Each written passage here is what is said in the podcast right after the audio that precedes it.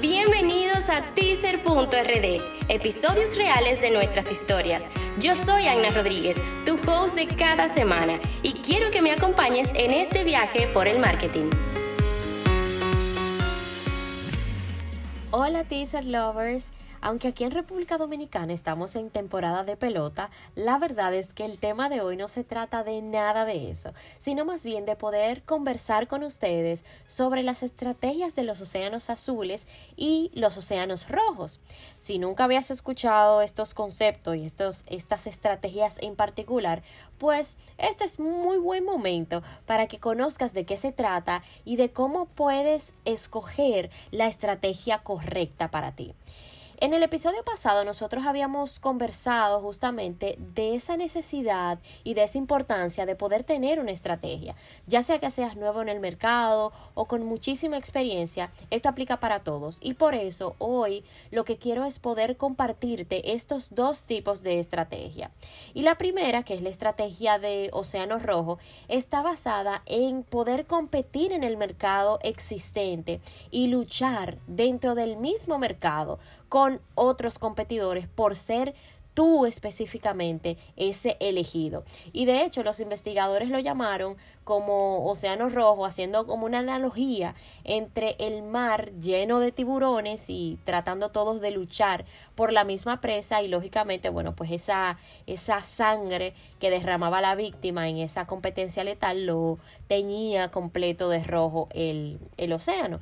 Entonces, la otra estrategia habla un poquito sobre eh, la búsqueda de esa constante diferenciación y bajo costos al mismo tiempo. La parte de océanos azules, quiero que le presten muchísima atención a esta parte porque no se trata solo de generar esa diferenciación y de tener un bajo costo, sino que también lo que lo hace totalmente interesante y diferente es poder crear, poder capturar espacios en el mercado que todavía no han sido colonizados. O sea, que tú vas a ser el primero, tú no vas a tener competencia. Y la competencia en este momento se vuelve un factor totalmente irrelevante porque estás tú solo como protagonista de esta, de esta parte.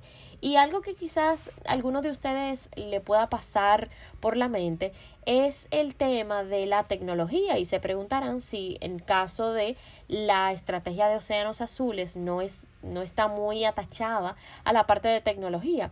Y yo les diría que totalmente eh, irrelevante vamos a decirlo así el tema de la tecnología y quizás no tanto irrelevante, pero no es el factor principal en este tipo de estrategia, porque no se trata de innovar en tecnología. Y ojo, eso no quiere decir que la tecnología no tenga una importancia en particular, pero en este caso no es el protagonista, porque hay muchísimas formas de poder crear valor que no proviene directamente de la tecnología, aunque nos apoyemos en ciertos momentos de ella.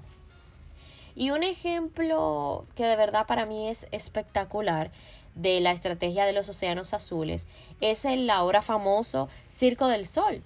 ¿Y qué hicieron eso? ¿Qué hicieron ellos especialmente? Bueno, como el circo tradicional, ustedes saben que dependía mucho de la parte de los payasos, de esos domadores de animales y todo eso, realmente los costos estaban subiendo a tal nivel que realmente estaba siendo insostenibles para esa industria poder cubrirlos y la ganancia era mínima o cero.